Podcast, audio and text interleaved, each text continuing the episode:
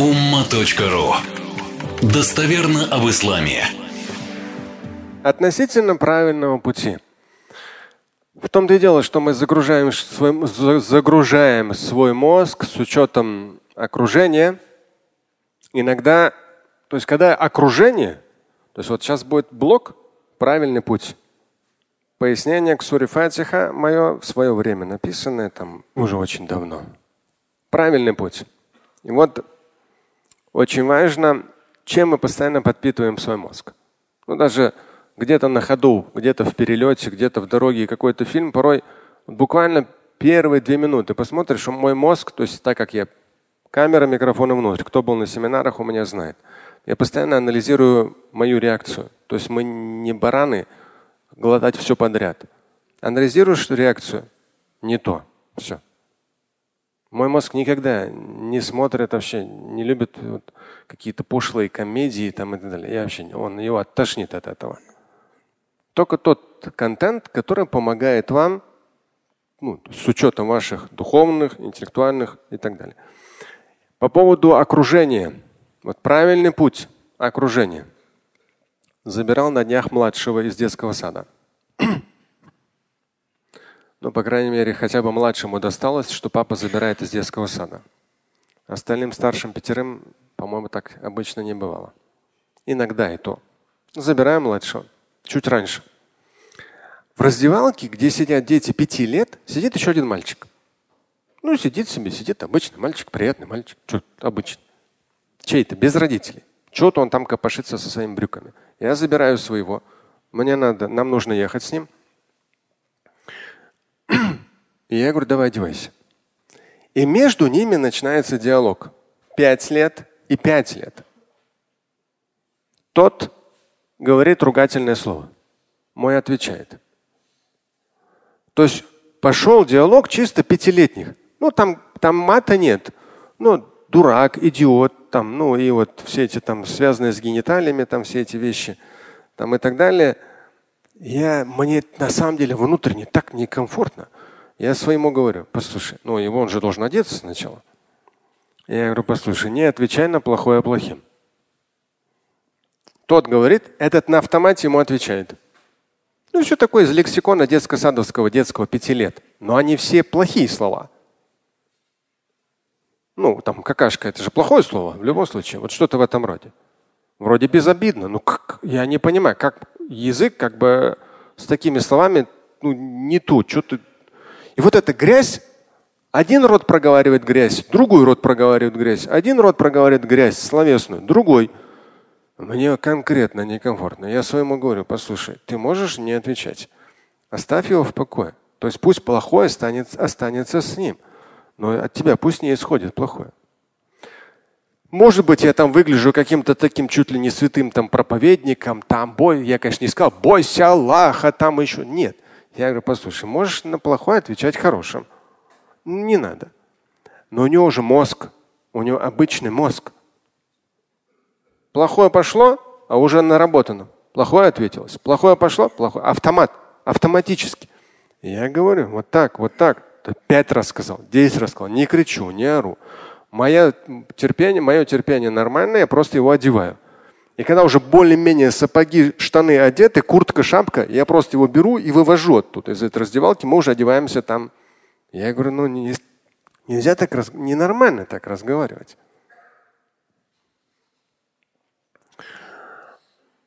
Не в смысле, что где-то плохо там в садике, в школе и так далее. Нет. Воспитатели этому не учат. Родители этому не учат. Учителя этому не учат. Нет, это само собой.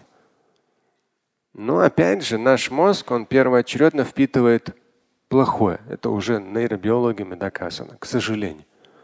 И нам только дать чуть-чуть плохого, мозг начинает это дальше размазывать это Г на какую-то большую-большую площадь.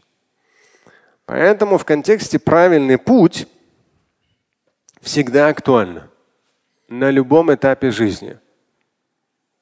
И вот здесь пояснение к суре Аль-Фатиха. Правильный путь. Как цитата. Ихдина сурат аль-мустаким. Слова из суры Аль-Фатиха. Первой суры Корана. Пояснение. Соглашусь с тем, что у каждого свое понимание правильности пути, которое во многом зависит от воспитания, уровня качества образования, среды, в которой вырос человек. Безусловно. Ну, если родители ребенка наркоманы, уж понятно, что он от них соответствующие там навыки приобретает. Да, конечно, они ему скажут, что не будь наркоманом. Но тоже там один психиатр как раз говорил, опыт общения с детьми, нарк... родители наркоманы, вот дети. Но это, конечно, там тоже страшная история о том, что как бы, насколько человек может деградировать свои 5-6 лет всего лишь.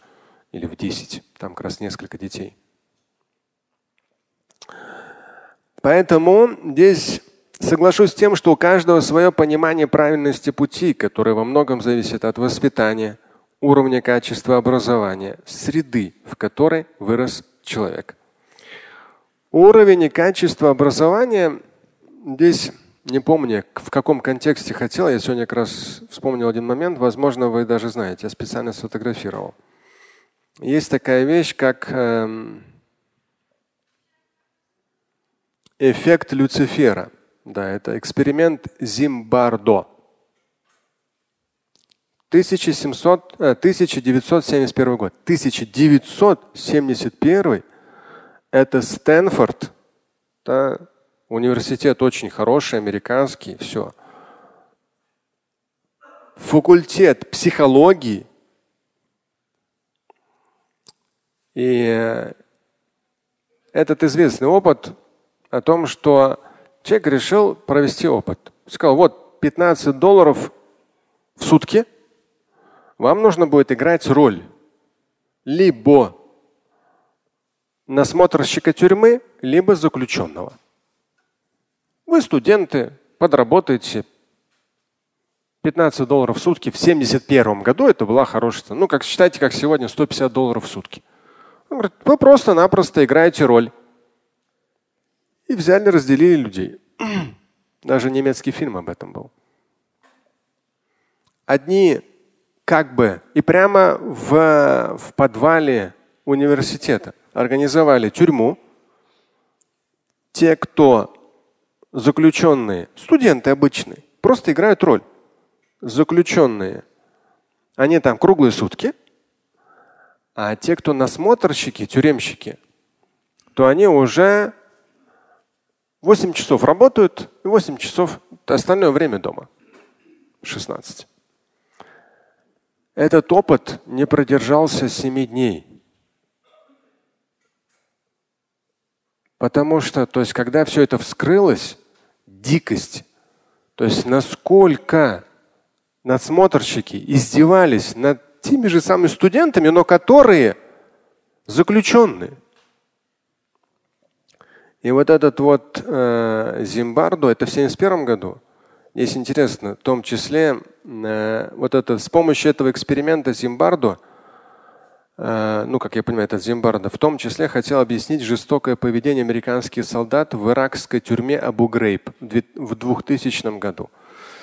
Ну, я вам говорил, в свое время общался с одним э, крупным иракским ученым, который оказался в этой Абу Грейб пробовал там полтора года. Когда вживую с человеком так за столом сидишь, общаешься, тоже довольно интересно жестокость. И вот в том эксперименте 1971 года за неделю люди настолько стали жестокими, унижающими, оскорбляющими, издевающимися. Это было просто, то есть какой-то шок был. И как в этом контексте в том числе говорится, Гитлер уничтожил миллионы человек. Но он был хорошим семьянином, хорошим кавалером, хорошим вот это, хорошим отцом хорошим другом для кого-то. Человеческая природа очень сложная вещь. Нам дай возможность, поэтому, возможно, некоторые люди обоснованно боятся власти и боятся денег, потому что это может их превратить ну, в нечто ужасное. Возможно. Соглашусь с тем, что у каждого свое понимание правильности пути, которое во многом зависит от воспитания, уровня качества образования. Я почему сказал образование? Это студенты Стэнфорда были. Это не уголовники, это были не преступники, это были не наркоманы. Это были культурные студенты из богатых семей, умные, образованные студенты Стэнфорда. И за всего лишь пять дней, потому что на седьмой этот опыт вынуждены были, когда вскрылись все вещи, вынуждены были все это завершить. На пятый уже день они превратились просто в каких-то но они издевались над теми, кто играл роль заключенного просто невероятным образом.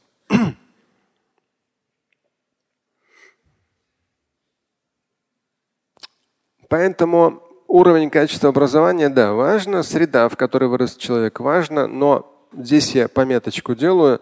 Эксперимент этот, э, как его звали, чтобы потом могли посмотреть. Зимбардо. Да. Он показал, что человеческая природа очень сложна, и если возможность появляется у людей неправильно себя вести, помните, как однажды один человек, ну, мне при этом сказал то, что в период или первой, или второй чеченской кампании, там как раз, ну, обычные люди же, обычные села. Я даже общался с людьми, которые просто свои села от бандитов защищали. То есть мы просто, то есть, ну, свое село, просто стояли на входах к селу, и на круглые сутки мы дежурили. Иначе просто приходили бандиты, опять же, как бы вроде как и мусульмане. Ну, все, что можно, выносили из села. Мы круглые сутки дежурили от нападения с оружием. Обычные светские, ну, в смысле, не военные люди. И вот там однажды один говорит, один человек, смотрю, сосед тащит холодильник из чужого дома. Ну, хозяева уехали. Он говорит, ты что делаешь? Зачем тащишь холодильник в свой дом? Он говорит, ты что, говорит, все равно, говорит, этот дом. Там сейчас разбомбят, холодильник как бы ну, пострадает. Лучше хотя бы кому-то там пользу принесет. Попробуй пойми, где логика. То есть, ну, то есть это в том числе мародерством называется, да? То есть это неправильная логика. Или как однажды с одним человеком тоже сидел, разговаривали, его брат родной. Просто ехал на 140-м в 90-е, но не по той территории Российской Федерации. Не там ехал где-то начал что-то объезжать через такую более лесную местность. Ну и, конечно же, там такие, Аллаху Акбар, ребята, да, по тем временам 90-х. Все, о, 140-й, ну это как сегодня Мерседес Майбах, да? О, 140-й, все, давай иди сюда. Тот мужик 120 килограмм был весу, здоровенный. Тоже мусульманин, их же национальности. Все, все, все ничего особенного. Но просто у этих оружие и как бы власть. А у этого Мерседес. Как бы богатство. Богатство с оружием может тягаться? Ну, нет. Там отдашь да, Мерседес. Но это одно. Мерседес-то забрали, это мелочи.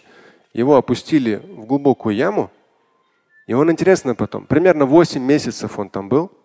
От его 120 осталось 40 килограмм. Он выжил. И он говорит, месяц Рамадан был, они постились. Ему толком просто какие-то остатки еды, какой-то кусок хлеба кидали и все. Поэтому он так весь похудел, постранил. Они постились, они там слышно было, азан читали, намаз читали. Все. И они ждали выкуп за него. Вот и все. Вроде как, ну, это же здесь ислам не при чем. Это человеческая природа. И вот поэтому, чтобы человеческая природа работала в положительном смысле, а не в отрицательном, да, чтобы она работала в положительном смысле, это крайне важно. Ну, как один фильм я не досмотрел, там интересно, один преступник признается, ну, все-таки к нему там э, ФБР там, или ФСБ приходит, он говорит, я вот украл 9 миллионов, хочу прийти с повинной.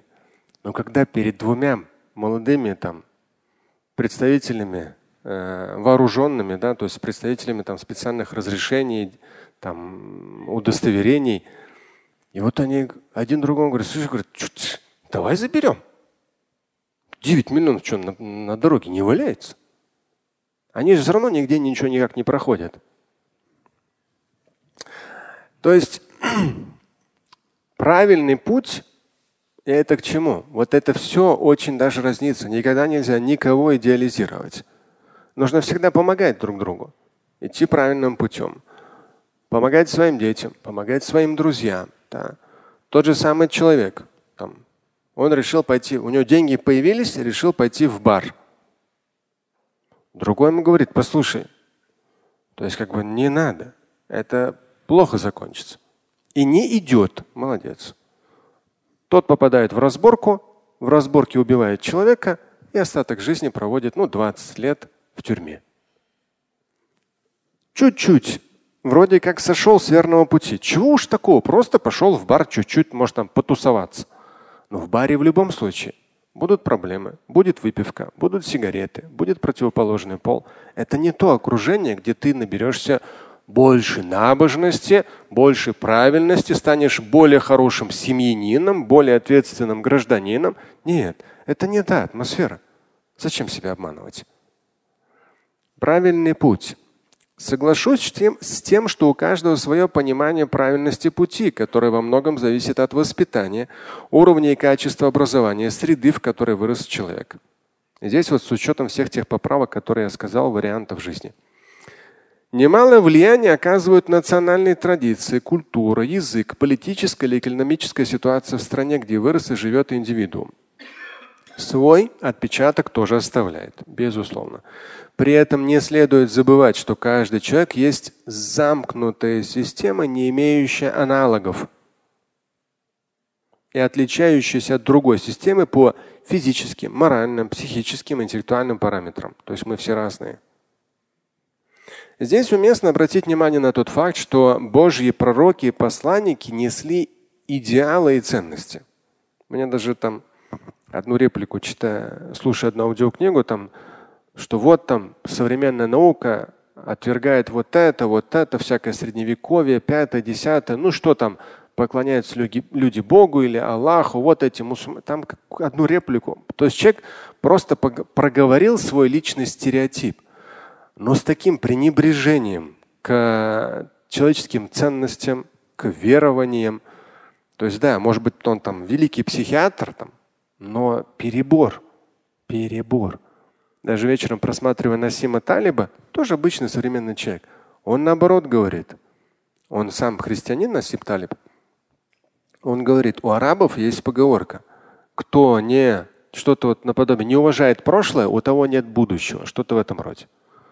То есть есть, как бы ты там не говорил бы о том, что современная наука, она вот это отвергает, то отвергает, там она сейчас вот так вот вырастет над всем и вся там вот такая великая, там все это там средневековье. Извини, дорогой. В том ты дело, что люди постоянно возвращаются, весь вопрос рано или поздно, к осознанию жизни. Каковы ценности жизни, ценности семьи. Да.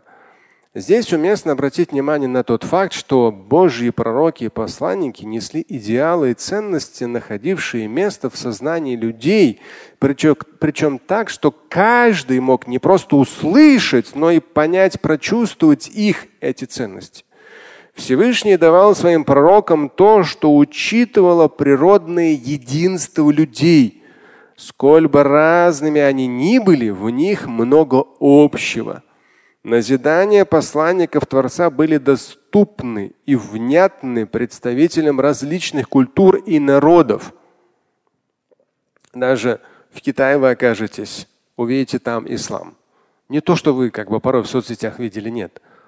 В Пекине, в центре Пекина, там, где самые дорогие бутики, где там всякие небоскребы, при этом просто мы пошли на джума. И там хоп, то есть такие Ворота, ну, такие реально деревянно-древние, вход такой. Заходишь, пух, 500 с лишним лет этой мечети в центре Пекина. В Китае есть мечети более тысячи лет им. И они оберегаются государством. Из китайцев, не уйгуров, а китайцев, более еще тогда, лет там 10 с лишним назад мы там были, встречались с местным, с местным духовенством – более 80 миллионов китайцев исповедуют ислам плюс-минус тысячи лет, находясь там, китайцев. Несколько китайских племен. Родов там, я не знаю, там кланов, как они там их называют. Но в то же время мечеть там была в китайском стиле. Ничего такого, не в арабском. И нормально. В том-то и дело, что есть основополагающие ценности, которые несли пророки и посланники. Основополагающие. И они воспринимались людьми интеллектом, душой, сердцем. Назидания посланников Творца были доступны и внятны представителям различных культур и народов. Их божественный подход стирал границы между умами и сердцами людей. А ведь главное, к чему они неустанно призывали, вера в Бога, одного и единственного Творца. И даже тот же сам периодически сталкиваешься с тем, когда какой-нибудь там, ну, кто-то, не знаю, востоковед ли это, там, психиатр ли это, еще кто-то общественный деятель, говорит, вот там мусульмане Аллаху поклоняются. И человек так это говорит, контекст, как будто у мусульман какой-то отдельный бог. У этих там отдельный бог, у этот отдельный бог. Но извини, мой дорогой, это твое восприятие, твой уровень знания и твой стереотип о там, православии, там, о католицизме, об исламе или о чем-то еще. Поэтому все пророки и посланники Творца, они призывали к вере в Бога, одного единственного Творца. Раббуль Алямин, Господь миров. Аль-Халик, сотворивший все и вся. И здесь я пишу, почему же отдельные религии, несмотря на свою глобальность и многочисленность представителей, ассоциируются в первую очередь с определенным типом одежды, чертами лица, обычаями. То есть я говорю, почему такое происходит? То есть почему сразу, если ислам, то это какой-то вот обычай вот такой, или одежда вот такая. Интересно тоже.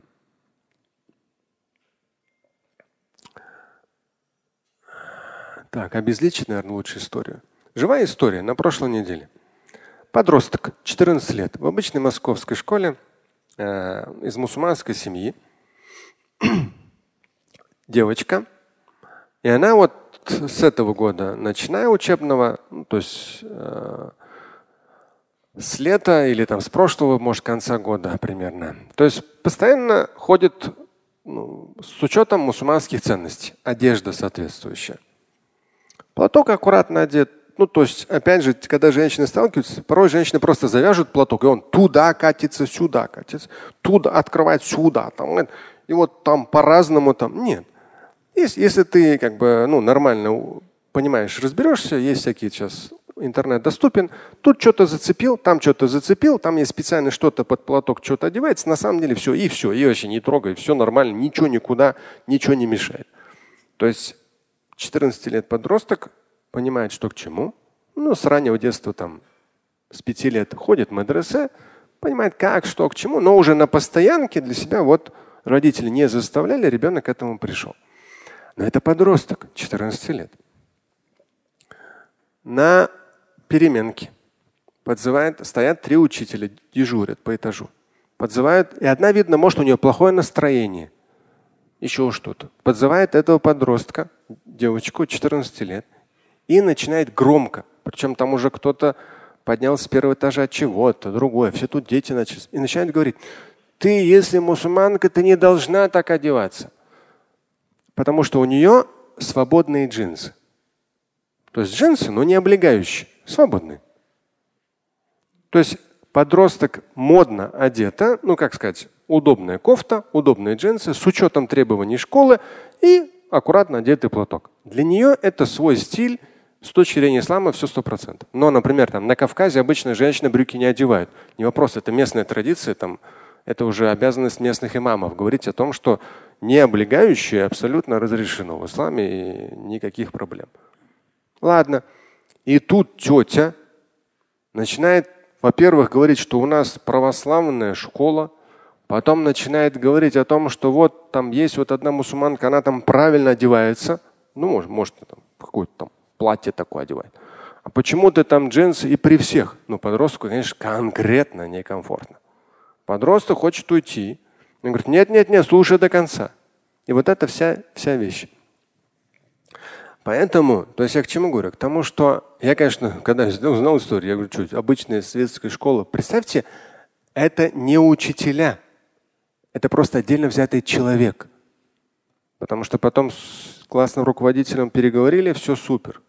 Учителя переговорили, все супер. Все хорошо.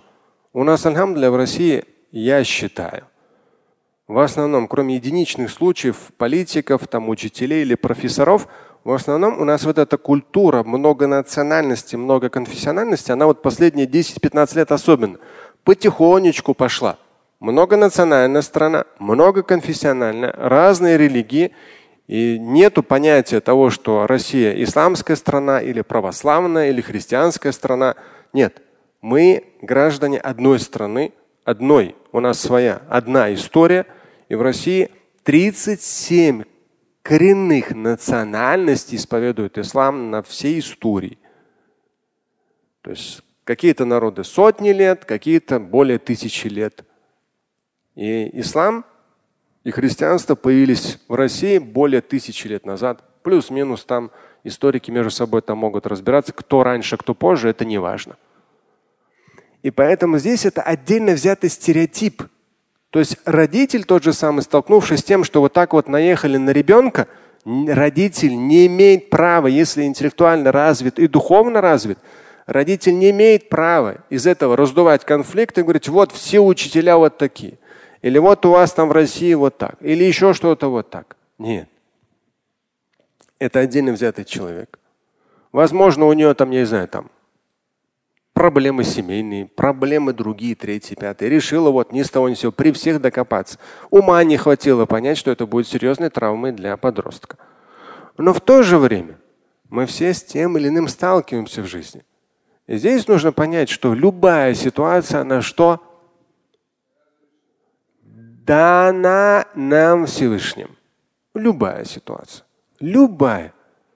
Даже уже на этой стадии не надо обвинять этого учителя. Как я сказал, обобщать это вообще будет глупость. Обобщать. Учителя так не, не скажут. Отдельно взятый человек так сказал. Мало ли там что. И то даже ее не обвинять, но ребенок должен через этот процесс понять, осознать, вырасти. Нужно с ним обсудить всю, весь корень этой проблемы, чтобы ребенок себя не чувствовал каким-то так обиженным, сяк униженным, каким-то, не знаю, второсортным, еще что-то, еще что-то. Это такая определенная работа родителей в том числе, чтобы ребенок в своей духовности, потому что все свободы вероисповедания есть. Но отдельно взятый человек на 140 миллионов, если что-то не так сказал, это не значит, что нужно какие-то глобальные выводы из этого делать. Раз. Но при этом, если ребенок с этим столкнулся, придется эту проблему проработать, чтобы она в итоге не стала какой-то пожизненной проблемой, там чего-то какого-то внутреннего унижения или оскорбленности. Поэтому здесь это к чему? к тому, что наиболее обобщен, в наиболее обобщенной форме ответ, то есть там вопрос был какой? Почему же отдельно религии, несмотря на свою глобальность, многочисленность последователей, ассоциируются в первую очередь с определенным типом одежды, чертами лица, обычаями? Почему? Ну, даже вот в советский период я прочитал, книжка была, ну, религиозной литературы не было, но была про книжка «Настольная книга атеиста». И даже любой, где если какая-то иллюстрация по телевидению, где-то в журнале про ислам или настольная книжка от атеиста, в том числе, когда открываешь, когда показывались женщины-мусульманки, это всегда было такое как бы скопление женщин из Ирана.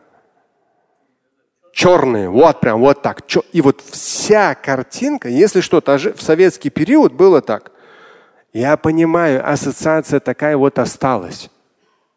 Но это чисто узко, востоковеческий, коммунистический подход показать какую-то, не знаю, там, ущемленность, униженность женщины и так далее, и так далее, и так далее.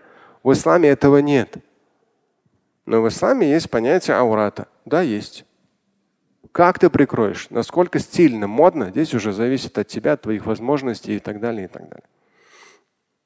Поэтому, к сожалению, Часто люди из-за своей безграмотности ассоциируют представителей той или иной религии да, с определенным типом одежды, чертами лица, обычаями. в наиболее обобщенной форме, то есть если я спрашиваю, почему так происходит, и тут же я отвечаю, в наиболее обобщенной форме ответ на этот вопрос кроется в шаблонности человеческого мышления. Привыкнув к чему-либо, люди долго отвыкают или уже никогда не смогут отвыкнуть от этого. Поэтому крайне важно вот это, читая фатиху, изо дня в день, в том числе в намазе. Ихдина сурат аль-мустаким, наставь нас на верный путь, э, крайне важным э, является вот это вот осмысление того, что когда мы с чем-то столкнулись, это не есть потолок. Вы с чем-то столкнулись в изучении ислама. Это не есть самое, что ни на есть чего-то, чего-то. Изучайте дальше. Аяты, хадисы. Это должно воодушевлять, вдохновлять, направлять, защищать от пагубного влияния в том числе морального, психологического. То есть человек должен никого не винить. Да. Все это переварить, понять и опять же дальше просить у Всевышнего в каждом дне возможности, благословения идти верным путем. Слушать и читать Шамиля Аляутдинова вы можете на сайте umma.ru. Стать участником семинара Шамиля Аляутдинова вы можете на сайте триллионер.life.